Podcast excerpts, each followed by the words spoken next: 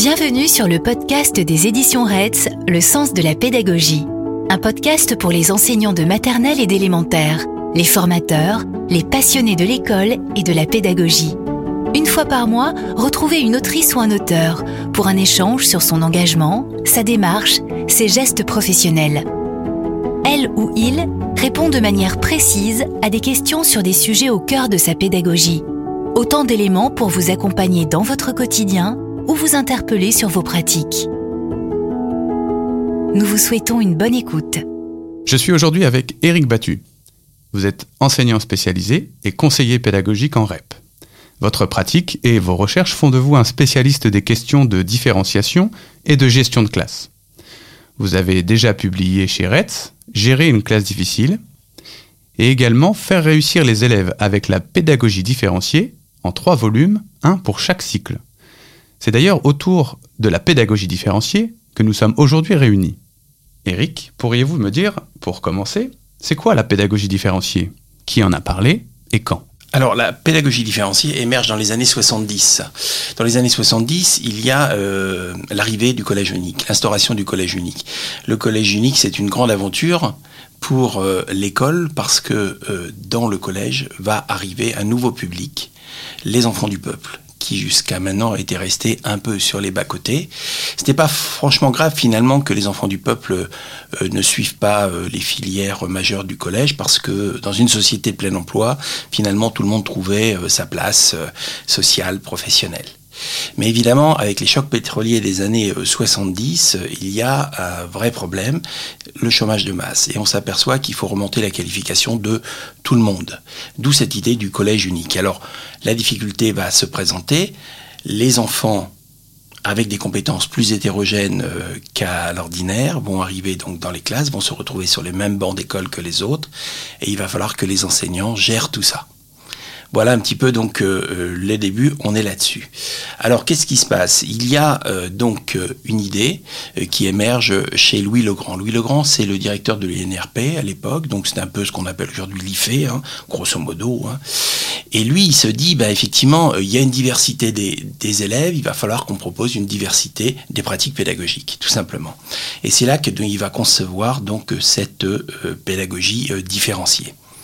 Alors, euh, il y a un dilemme. Soit, euh, avec ces enfants du peuple, on euh, s'approche d'eux, on essaie de les aider, les mettre en réussite. Et à ce moment-là, l'idée, c'est de rabaisser peut-être le savoir, hein, un petit peu les exigences. Hein. Et l'autre entrée, c'est de dire, bah, on change rien. Hein, sur les exigences en termes de savoir, mais il faut que les enfants arrivent jusqu'à ce niveau-là et donc il faut les aider, il faut leur proposer des parcours particuliers. Hein. C'est donc ce deuxième chemin qui va être choisi puisque l'idée c'est de remonter le niveau de qualification de tout le monde. Hein.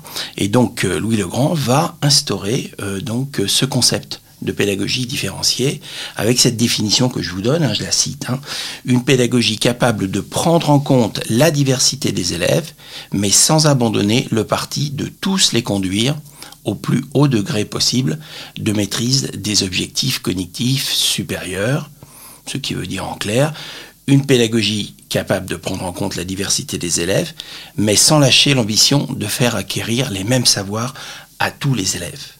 Voilà. Et c'est donc le point majeur, et c'est ce qui fait euh, la pédagogie différenciée. Malgré l'hétérogénéité, il faut rester à savoir constant. Mais demeurer à savoir constant, euh, ça me paraît bien ambitieux. Euh, ne serait-il pas plus simple d'adapter les savoirs aux besoins des élèves et s'assurer ainsi de leur réussite? Bah, C'est sûr que si on adapte les contenus aux capacité des élèves, aux capacités supposées hein, des élèves, effectivement, ben, on va les mettre en réussite, mais on va les mettre sur une réussite euh, finalement euh, relativement basse. Hein. Nous, on a défini ça avec mon co-auteur comme le syndrome de l'escalier. Le syndrome de l'escalier, c'est cette idée que euh, pour que les élèves soient en réussite, hein, on va faire des petites marches, on va avancer pas à pas, Hein. on va abaisser euh, le niveau de chaque marche et puis bon an mal an, ils vont monter comme ça de manière un peu sécure. Le problème, c'est qu'au bout d'un moment, euh, eh bien, ils sont montés pas très haut. Il y a un gap euh, qui s'est constitué entre leurs compétences et puis, eh bien, ce que les autres ont, réussi à faire. Et ce gap, eh bien, on va jamais réussir à le, combler. Hein. Donc, c'est pas la bonne méthode. Donc là, pour éviter le syndrome de l'escalier, ce qu'il faut, c'est garder le même escalier, mais de rajouter une rampe.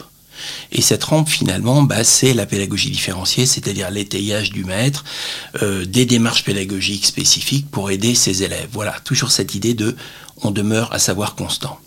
Mais les élèves n'apprennent pas tous de la même manière. Ils sont tous différents. Ne serait-il pas judicieux de s'adapter à leur manière d'apprendre? Alors là, vous avez employé le terme d'adapter. Hein. Donc, qui dit adapter veut dire effectivement euh, amener le savoir aux élèves. Hein. Euh, s'adapter à leur manière d'apprendre, à la façon dont ils apprennent.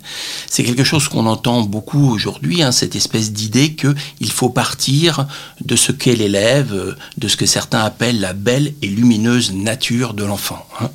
Alors le problème, c'est que les savoirs de l'école, si vous voulez, ils nécessitent un certain nombre de gestes et qu'ils ne sont pas euh, profondément naturels. Je vais m'expliquer sur cette idée. Hein. Donc Bernard Ray, par exemple, explique que euh, l'école construit des concepts qui ne sont pas ouverts à la fantaisie individuelle. Hein, donc on peut le regretter, hein, ça serait plus sympa que l'école soit la vie et, mmh. qu'on soit dans une espèce de, de, spontanéité. Mais le problème, c'est que voilà, l'école a besoin de construire des langages propres, des manières de faire propres, dans le cadre de disciplines propres, et que ça, ça nécessite euh, des savoirs nouveaux. Hein. Donc euh, Rochex, euh, Jean-Yves Rochex, qui est professeur à Paris 8, explique ça dans une belle maxime hein, en disant que oui, les enfants sont tous différents, mais les élèves ne le sont pas. Hein. C'est cette idée que pour être élève, effectivement, il va falloir arriver à acquérir eh bien, des compétences communes.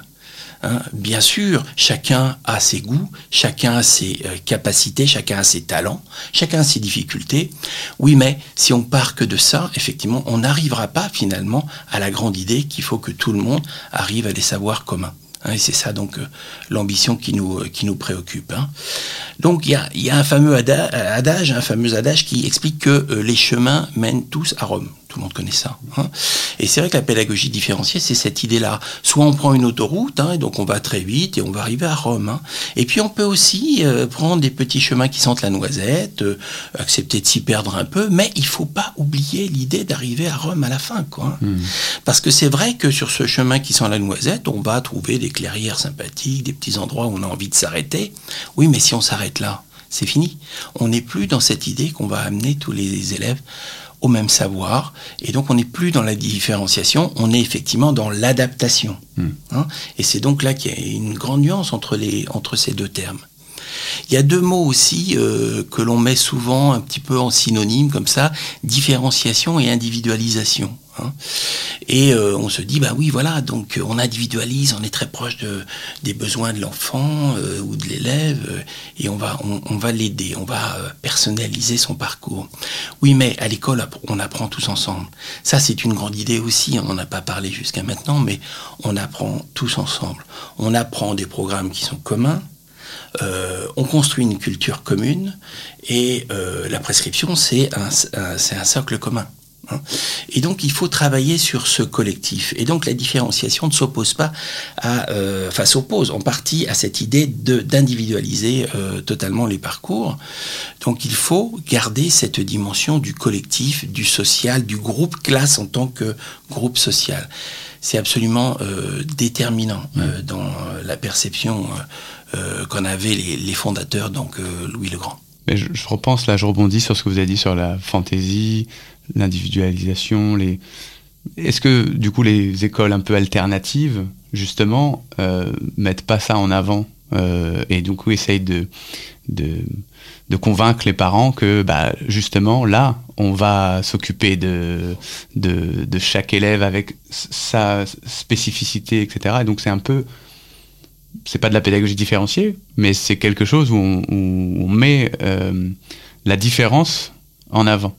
En quoi c'est justement différent de l'école classique? Alors écoutez, euh, c'est une vaste question, c'est un, vrai problème. Donc effectivement, ça ne va pas contre la pédagogie différenciée et contre euh, l'objectif euh, d'atteindre les mêmes savoirs si on demeure bien à, savoir constant. Et là, j'ai parfois un peu de doute. D'accord. Hein ça, c'est un premier point. Deuxième point, euh, c'est vrai que un enfant sera un bon danseur. Et on se dit, tiens, j'aimerais qu'il pousse un peu dans ce domaine. éventuellement, je pense en particulier à un enfant, là, il va à l'école de l'opéra effectivement, euh, il va devenir danseur. Donc là, effectivement, c'est sûr qu'il a des talents propres et qu'on va le pousser dans ses talents propres. Et peut-être, ça va être pendant un temps au détriment d'un certain nombre d'autres compétences. Mais son projet, là, il n'est pas euh, purement scolaire il est euh, d'atteindre une, euh, une, performance exceptionnelle dans un domaine particulier. Alors que l'école est extrêmement polyvalente, elle travaille dans tous les domaines. Et peut-être que tout le monde sera un peu moyen euh, sur l'ensemble des compétences, mais c'est ce que l'école construit. Hein, c'est peut-être dommage, mais voilà, c'est nécessaire en tout cas. Si on veut repenser à à quoi sert l'école, hein, c'est-à-dire remonter les compétences de tous les enfants et notamment les enfants du peuple, hein, eh bien, pensons à ça qu'il ne faut pas lâcher sur ces ambitions-là. Alors après, les écoles alternatives euh, ont, leurs projets. Personnellement, moi, je travaille dans les écoles publiques, de la République. voilà. Et c'est là que nous, euh, nous mettons en place notre différenciation pédagogique. D'accord. Euh, cette pédagogie différentielle est très, très valorisée, très prescrite par l'institution scolaire. Elle semble même incontournable. pourtant, elle ne semble pas toujours présente dans les classes. Vous pouvez me dire pourquoi? Alors c'est vrai que la pédagogie différenciée depuis euh, pas mal de temps, depuis Louis le Grand on va dire, est bien euh, très préconisée, hein. euh, donc très prescrite, mais dans la réalité, lorsqu'il faut la mettre concrètement en place dans les classes, c'est plus dur. Hein. Alors pourquoi? Bah, je, je, pense que on a peut-être oublié justement. C'est pour ça que j'ai voulu aujourd'hui revenir vraiment à la, à la source. Hein. On a peut-être un peu oublié euh, ce que c'était réellement que la pédagogie différenciée, et on est sur un concept un peu flou, quoi. Et on a vu tout à l'heure un peu comment on pouvait le mélanger avec d'autres termes. Alors euh, les gens s'expriment comme ça, disent oui, la pédagogie différenciée, ceci, cela. Oui, non, mais concrètement, maintenant, qu'est-ce qu'on fait, puis qu'est-ce qu'on veut faire hein? C'est là qu'il y a, un petit truc. Hein.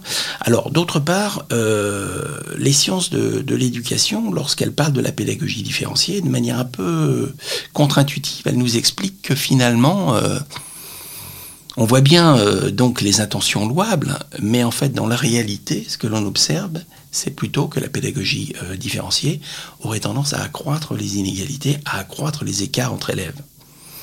Un vrai paradoxe, mais on le comprend parce que justement, dès lors que l'on veut trop personnaliser, trop s'approcher du besoin spécifique de l'élève, eh bien, on, immanquablement, ce que expliquent les recherches, et ça, c'est qu'on va édulcorer les savoirs. Hein. et si vous faites ça tous les jours, effectivement, au bout d'un moment, eh bien, écoutez, il y a des enfants qui vont certes être en réussite, mais en réussite sur certains domaines, mais ils ne vont pas développer toutes les compétences que l'on peut attendre. Et de fait, il y en a qui, par contre, donc vont, vont le faire. Donc, euh, c'est vrai qu'en sciences de l'éducation, ils sont assez contraints. c'est un peu étonnant. Ça m'avait un peu surpris personnellement. Mais on, a, bagarré un peu avec ces chercheurs pour réfléchir à tout ça. À côté de ça, il y, a ceux qui disent, ah non, on vaudrait mieux pas différencier. C'est-à-dire, allez, on, on, euh, on s'intéresse pas aux différences. Il y en a pas on s'y intéresse pas. Puis chacun, euh, de manière égalitaire finalement, euh, va euh, s'emparer de ce qu'on lui propose. C'est un peu ce qu'on trouve au collège des fois. Hein. C'est la tentation de certains professeurs au collège, hein. de se dire c'est à l'élève de, se débrouiller avec ce qu'on lui propose. Bon, dans le premier degré, on n'est pas trop là-dessus. Hein. En tout cas, ce que les recherches disent là, pour ceux qui ne différencient pas, ben, c'est qu'à l'arrivée, eh bien, ça a tendance donc à favoriser les favorisés. Hein, et que ceux qui pâtissent de tout ça sont les élèves fragiles. Hein. Hmm. Donc euh, c'est sans doute pas encore la solution. Alors y a-t-il une solution? Oui, alors moi, je, la pédagogie différenciée qui arrive à ne pas accroître les inégalités, moi je l'ai rencontrée, je l'ai même pratiquée, hein, mais je reconnais que je la vois pas forcément très souvent. Hein. Parce que justement, c'est un peu difficile à mettre en place et que la tentation, elle est effectivement souvent de se dire on va s'adapter à cet enfant. Et oui, mais on va lâcher un peu sur les contenus. Et là, euh, c'est vrai que c'est un, c'est un vrai souci. Vous, diriez du coup que ça demande beaucoup d'efforts? À installer la pédagogie différenciée pour les enseignants? Ça demande un peu de doigté, voilà. Hein. ça demande un peu de doigté. On va voir tout à l'heure peut-être comment on peut euh, s'organiser euh, pour faire quelque chose qui euh, n'est pas compliqué. Parce que souvent les enseignants aussi se disent oh là là, en fait c'est une usine à gaz, on va construire notre affaire, ça va être très très compliqué, ça déstabilise complètement ma classe. En plus ça stigmatise certains élèves qui se hmm. retrouvent mis en avant pour leurs difficultés, les autres s'ennuient pendant ce temps-là. Bref. Donc les enseignants ont du mal. Alors ils ont bien intégré euh, le fait qu'il fallait le faire, mais ils n'ont pas toujours compris comment il fallait faire. Voilà. Et euh, bah, je crois que c'est pas si difficile, mais il faut euh, assurer un certain nombre de points.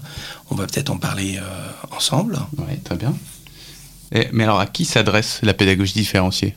Oui, voilà, peut-être on va s'intéresser au public d'abord. Hein. Alors, bah, généralement, on dit ah ça s'adresse à tout le monde. Hein. Euh, c'est pas faux. Hein, mais c'est pas complètement vrai non plus, parce qu'il faut quand même reconnaître que le public prioritaire de la pédagogie différenciée bah, sont les élèves fragiles. C'est cela qui nous préoccupe. Hein.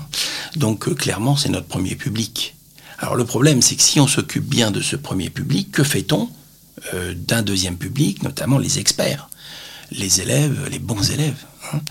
Donc, est-ce qu'on les laisse en déshérence, s'ennuyer ou à faire des activités annexes pendant des heures et des heures? Euh, ben on va pas le faire parce que ils vont pas apprendre hmm. et puis ils vont même désapprendre c'est-à-dire que à ne pas être sollicités ils vont pas mobiliser les gestes euh, qu'il faut pour euh, croître euh, dans le système scolaire qui, comme on l'a vu, exige un certain nombre de, de, postures, de gestes, de langage. Donc il faut qu'on leur apprenne ça aussi, pour pas qu'ils désapprennent à utiliser ça. Si c'est trop facile, ils vont, ils vont se perdre aussi. C'est notre deuxième public. Le troisième public, bah, c'est les autres. Hein. Donc, euh, c'est ceux qui sont entre les deux. Moi, je les appelle les belles endormies. Hein. Ce sont les élèves intermédiaires. Euh, je les appelle les belles endormies parce qu'on a tendance à les oublier, en fait, tout simplement. Hein. Pourquoi? Bah Parce qu'ils ont un comportement tout à fait acceptable, euh, ils s'exécutent, euh, grosso modo ils ont l'air de suivre, je dis bien ils ont l'air parce que euh, voilà le problème c'est que on n'est pas sûr qu'ils suivent et on n'est pas sûr qu'ils sont pas en train de tomber vers le bas. Et c'est dommage de ne pas s'en occuper parce que finalement c'est sans doute les élèves les plus faciles à aider.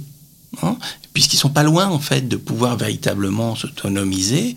Donc euh, voilà, il faut euh, s'intéresser aussi à ce troisième groupe. Voilà ce que je pouvais dire sur euh, nos, clients. Mais nous n'oublions pas hein, que c'est quand même les élèves les plus fragiles qui, qui vont nous préoccuper. Comment peut-on réussir à aider tous ces élèves alors qu'on est tout seul dans sa classe? Quels sont les gestes professionnels de l'enseignant en pédagogie différenciée pour y parvenir? Ben oui, tout seul dans sa classe. Voilà, euh, vous avez raison de poser ça parce que c'est vraiment ça la pédagogie différenciée. Alors certains disent la pédagogie différenciée, on va on décloisonner, on va faire des groupes, tout ça. Non, moi je, il faut le faire, hein, mais je, vois vraiment euh, la pédagogie différenciée de l'enseignant seul dans sa classe. Finalement, c'est comme ça qu'on enseigne. Euh, c'est aussi comme ça euh, qu'on a envie d'enseigner. Hein. En fait, les enseignants aiment bien cette idée d'avoir leur classe, hein, malgré l'hétérogénéité. Donc effectivement, il faut affronter cette hétérogénéité et faire travailler tout le monde. Alors pour réussir, bah, il faut simplement, enfin simplement, accepter que la pédagogie différenciée devienne quelque chose d'ordinaire. Voilà. Si on, on, rend la pédagogie différenciée comme un acte exceptionnel, rare, effectivement, ça va pas marcher. Donc il faut l'inscrire véritablement dans l'ordinaire de la classe. Hein. Donc, euh, euh, comme une routine en fait, vous voyez, une, voilà, on, fonctionne tout le temps en différenciation en fait. Hein. Alors, je vais vous donner un exemple, par exemple, de la routine la plus, euh, sans doute la plus efficace, la plus intéressante, la plus simple aussi, qui est le groupe de besoins. Le groupe de besoins, c'est l'idée de réunir sur un îlot de table les élèves les plus fragiles. Hein. Donc ils sont quatre, ils sont six. Hein. bon voilà. Au cours de la séance, on les réunit et puis on va euh, étayer euh, le travail. Mais la question est, qu'est-ce qu'on fait des, autres, des deux autres groupes dont nous avons parlé hein Ou les deux profils plutôt, ce pas des groupes constitués, ce sont des profils.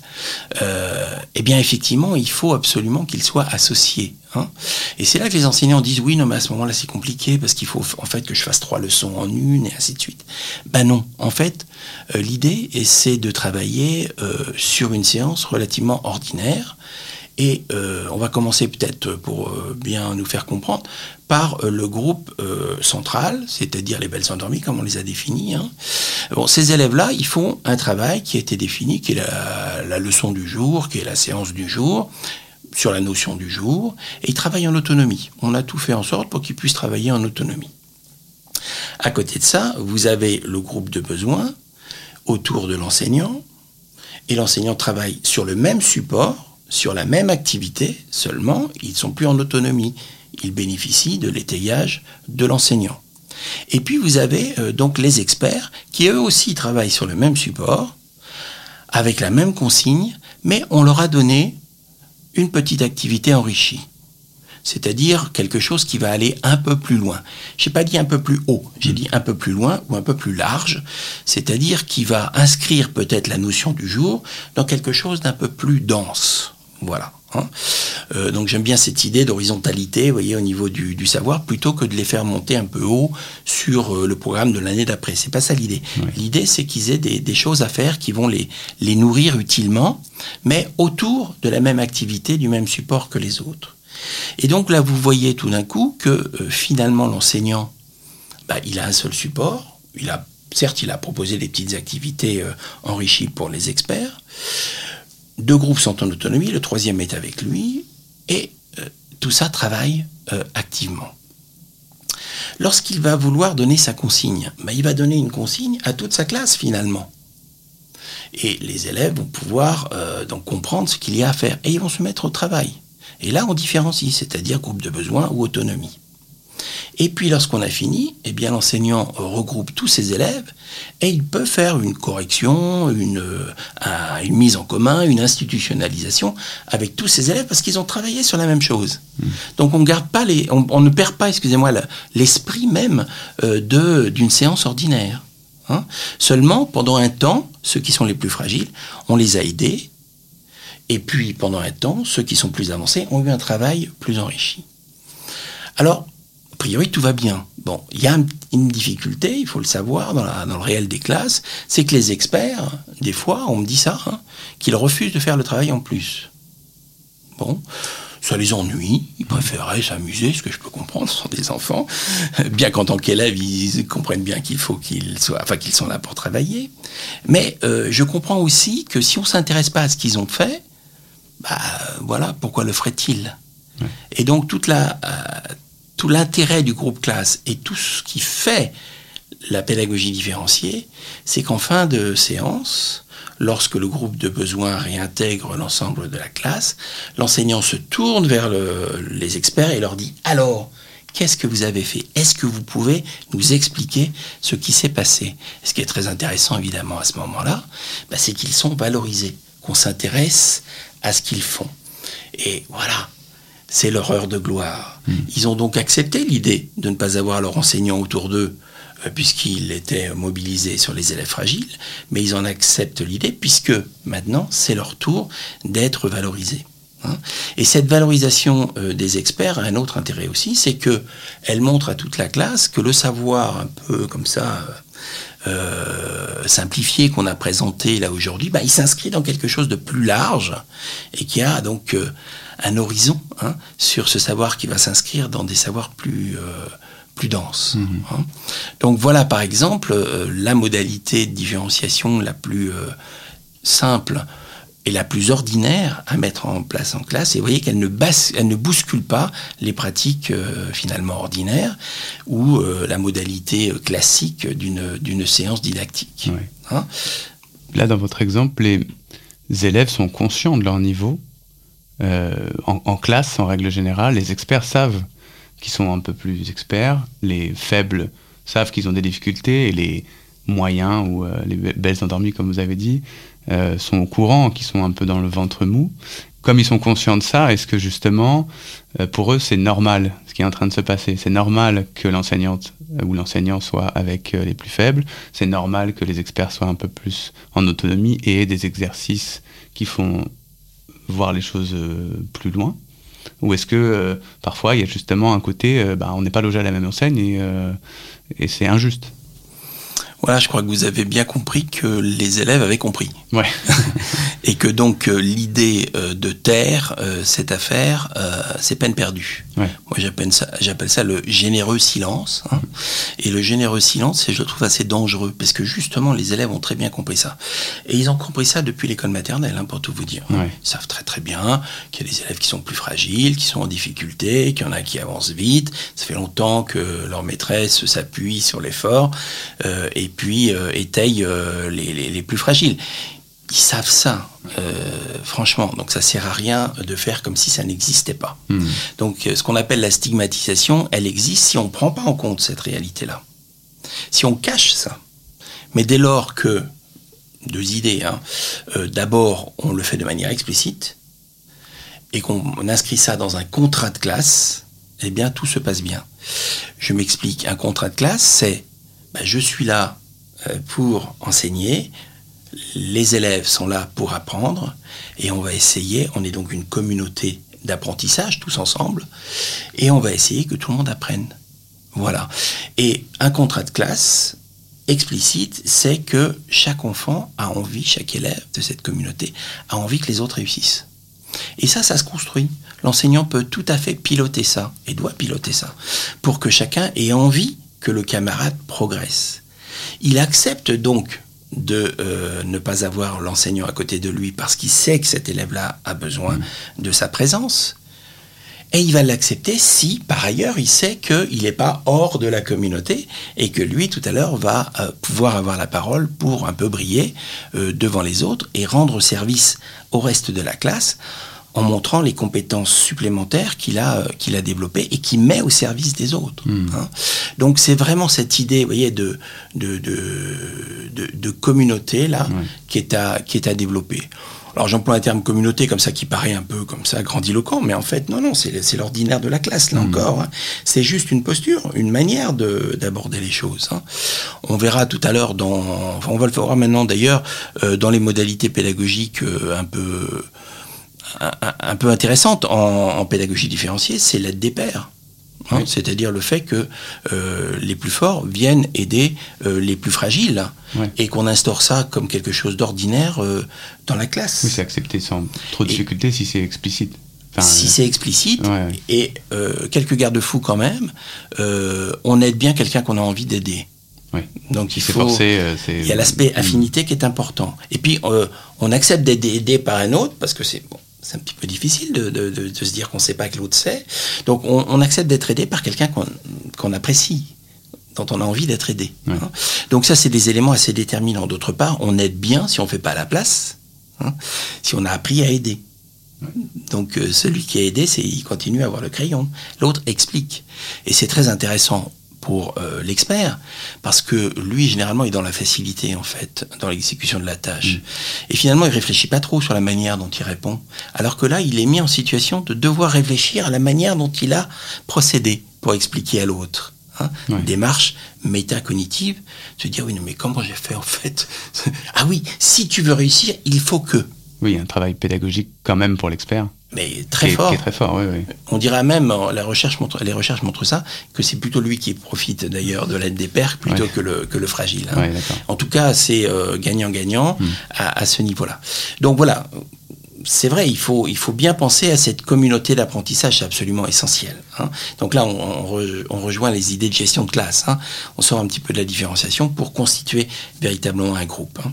Et quels sont les autres dispositifs différenciés simples à mettre en place en classe? Alors je vous ai parlé donc euh, tout de suite euh, de donc de pairs. Oui. hein. D'ailleurs les enseignants utilisent euh, pas mal hein, cette cette démarche de manière ordinaire. C'est vraiment ce qui est le plus développé et le plus employé.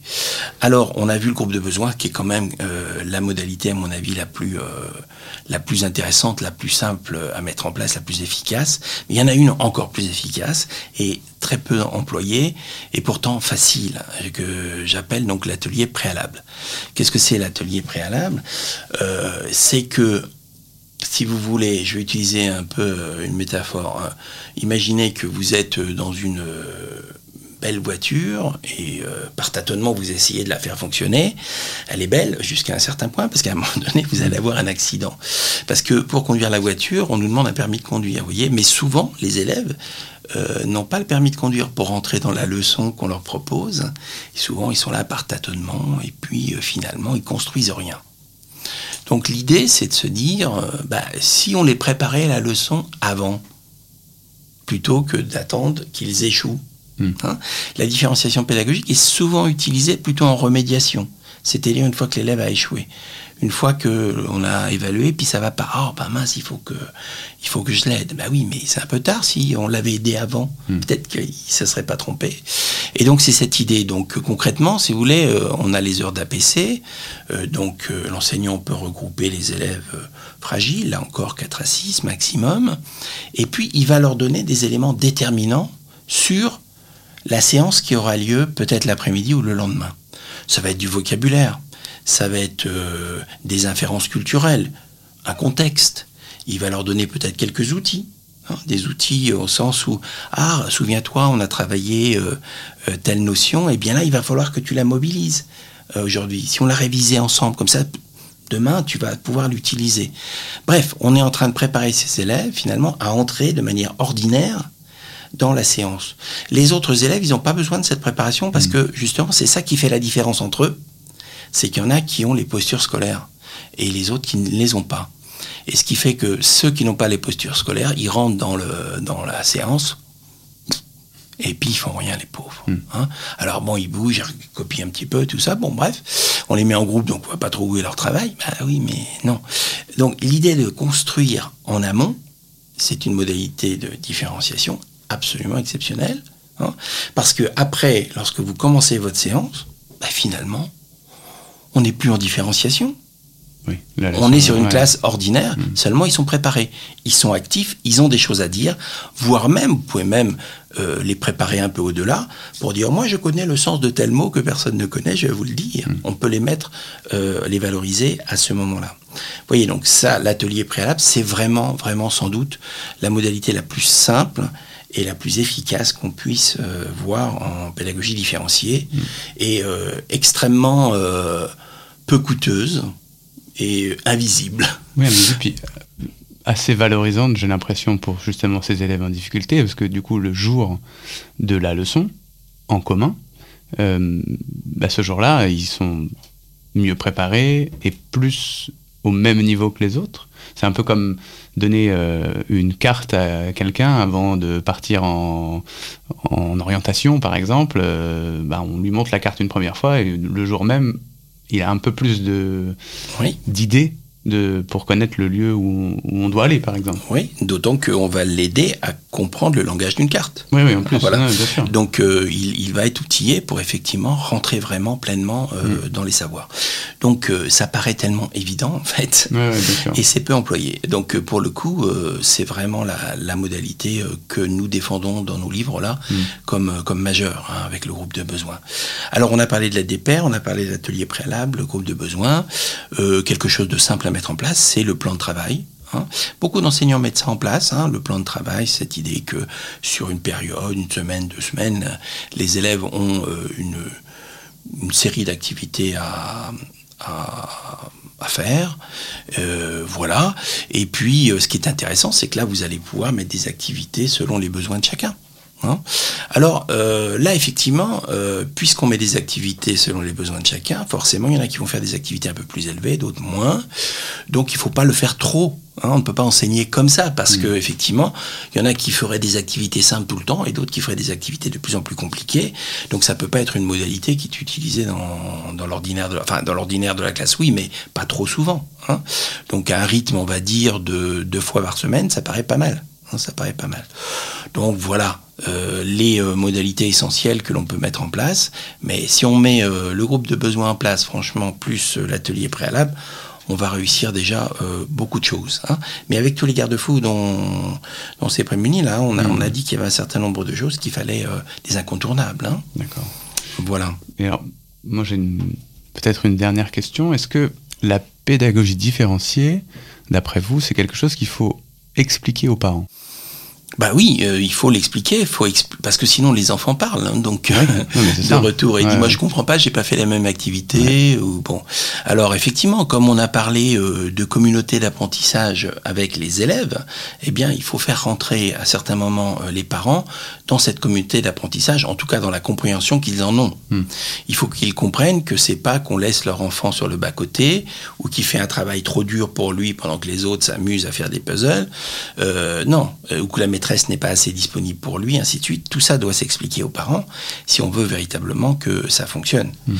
Et euh, franchement, les, parents comprennent ça très très bien. Ils savent très bien qu'ils sont... Euh, qu'il y a une hétérogénéité et ils savent très bien aussi euh, qu'il est essentiel que chaque élève de la classe progresse. voilà, on sait que d'abord les élèves les plus fragiles, ça tout le monde le dit, ils bénéficient eux très fortement de l'hétérogénéité en fait. Hein, sont eux qui, qui, bénéficient de l'hétérogénéité. Alors les fragiles, euh, les, euh, les, experts, euh, bah oui, c'est vrai que s'ils étaient contre-experts, ça irait plus vite, on va pas le nier. Hein. Hmm. Donc il faut expliquer comment on procède avec eux, comme, tout ce qu'on apporte pour qu'ils puissent s'enrichir, hein, comme on l'a expliqué. Hmm comment ils peuvent être valorisés euh, dans cette classe-là, hein, et comment en plus ils apprennent à travailler ensemble, ça me paraît essentiel. Hein. Euh, cette idée de classe, vous voyez, c'est pour ça que la personnalisation, euh, méfions-nous à ce que ça pourrait signifier. Hein. Dans la pédagogie différenciée, on est véritablement à préserver donc le groupe classe. Mmh. Parce que justement, je pense que c'est, je pense surtout aux parents d'experts qui auraient plus de mal à entendre le côté on va peut-être niveler la classe, on va peut-être niveler euh, les apprentissages pour ces élèves-là. Souvent, les parents d'experts, ils sont conscients que leurs enfants sont à l'aise et en veulent plus. Et alors que les parents d'élèves peut-être fragiles euh, sont euh, plus, enfin remercient plus justement l'idée qu'on prenne soin de, de, leurs enfants pour les faire un petit peu monter de niveau. Donc voilà, avec les parents d'experts, il faut aussi même s'ils n'ont pas de besoin, enfin pas, les mêmes besoins, je trouve qu'il faut aussi leur expliquer que, que l'enseignant travaille aussi pour eux. Tout à fait, et que c'est la mission de l'école de toute façon, que tout le monde progresse, et que c'est dans leur intérêt de leur enfant de ne pas se retrouver tout seul à un moment donné, isolé complètement avec des compétences pendant que les autres ah seraient complètement en perdition. Euh, donc euh, effectivement, il faut. Alors on vient, on vient de parler un peu. vous voyez, la, pédagogie différencielle, elle va, elle, va, concerner surtout les fondamentaux quand même, hein, c'est-à-dire maths français. Hein. Et après, il y a tout ce qui est fait par ailleurs qui n'est pas différencié. Hmm. L'idée n'est pas de différencier euh, les arts plastiques, le théâtre et tout. Non, non, non on n'est pas là-dedans. Au contraire, justement, on est pas là-dedans. On n'est pas dans une spécialisation selon les compétences de chacun. On est bien dans l'idée que de la polyvalence euh, de l'élève, parce qu'il a besoin de cette polyvalence pour réussir. Même l'expert. Alors, sauf l'expert, je vous ai donné le cas de ce petit enfant qui va à l'école de l'opéra. Mmh. Bon, évidemment, on est sur quelque chose, pour le coup, de totalement exceptionnel. Mais la majorité des élèves euh, ordinaires s'y retrouvent très très bien dans les classes hétérogènes voilà, ma propre fille, elle est allée dans une classe hétérogène, elle a un beau parcours derrière, mhm. ça ne l'a pas du tout euh, empêché, franchement. Et puis bon, c'est notre mission, euh, nous, à l'école. Hein. Ce qui est très important, euh, surtout, de faire, de montrer aux, parents, c'est qu'on s'occupe réellement de leurs enfants. C'est-à-dire que les gestes professionnels qui sont appliqués dans cette classe, ils ont du sens, ils ont été réfléchis et ils portent. C'est souvent ça le problème, c'est que vous pouvez être dans une classe extrêmement brillante, avec des élèves brillants, mais peut-être avec euh, des projets de classe relativement euh, moyens, hein, avec peu de mobilisation des élèves, et finalement, bon, bah évidemment, ils suivent, hein, mais qu'apprennent-ils réellement? Alors que dans une autre classe, un enseignant qui aura peut-être les mêmes élèves pourra aller beaucoup plus loin. Hein. Donc, euh, gardons bien cette idée que souvent, le problème de la différenciation, ce sont aussi ces gestes professionnels euh, de l'enseignant qui parfois ne sont pas assez aboutis. Vous voyez, il faut que euh, ça porte. Voilà. Et je vous donne un exemple. Par exemple, on parle du groupe de besoins. Souvent, je vois, euh, donc, puisque je m'occupe de suivre les néo-titulaires, les jeunes enseignants qui arrivent dans les écoles pour les aider. Et souvent, comme ils savent que c'est un peu mon dada, euh, ils veulent faire de la différenciation pédagogique et je les, en remercie. Et euh, donc ils vont faire un groupe de besoins, euh, vous voyez, donc ils vont réunir quatre ou cinq élèves autour d'eux, mais ils ont à peine commencé qu'ils sont déjà en train de se déplacer pour courir d'une table à une autre, pour aller, aller aider tel élève qui n'a pas compris la consigne ou tel autre qui a déjà fini, qui ne sait pas quoi faire. Bah, vous voyez, si l'enseignant est dans cette situation de ne pas pouvoir réellement s'asseoir avec son groupe et de travailler avec ce groupe d'élèves fragiles, eh bien, ça ne va pas fonctionner. Donc il faut qu'il y ait des bonnes routines de classe pour que l'élève qui n'a pas entendu la consigne sache où il peut l'entendre, c'est-à-dire auprès d'un autre élève qui va lui expliquer et qu'il a le droit d'y aller. Euh, il sait qu'il ne dérange pas l'enseignant, que s'il a fini son activité, il y a d'autres activités qui sont à disposition, par exemple le plan de travail dont on a parlé, mais aussi les activités enrichies dont je vous ai également parlé. Bref, qu'ils ne viennent pas déranger l'enseignant. Et l'enseignant ne doit pas toujours avoir hein, la tête à se retourner comme ça, parce qu'effectivement, il n'est pas sur son groupe. Donc il ne bouge plus lorsqu'il est avec son groupe. Vous imaginez ces petits élèves fragiles qui essayent de faire quelque chose et qui voient déjà l'enseignant partir ça ne peut pas être possible. Donc, vous voyez, ces gestes-là, c'est vraiment euh, de la gestion de classe qui est mise à, disposition de la différenciation pédagogique. Donc, c'est pas faire de la différenciation pédagogique, c'est faire de la différenciation pédagogique bien, bonne, efficace. Ça qui est très important. Ok. Bah, très bien, Eric. Euh, merci beaucoup pour euh, cet entretien autour de la pédagogie différenciée. C'était à nouveau très passionnant. Merci à vous. Merci. Nous vous remercions d'avoir écouté notre podcast Le sens de la pédagogie. Si vous avez aimé, n'hésitez pas à en parler autour de vous, à le noter et à mettre des commentaires. Retrouvez tous les épisodes sur le site des éditions Reds, Apple Podcast, Deezer, Spotify ou Podcast Addict. À bientôt!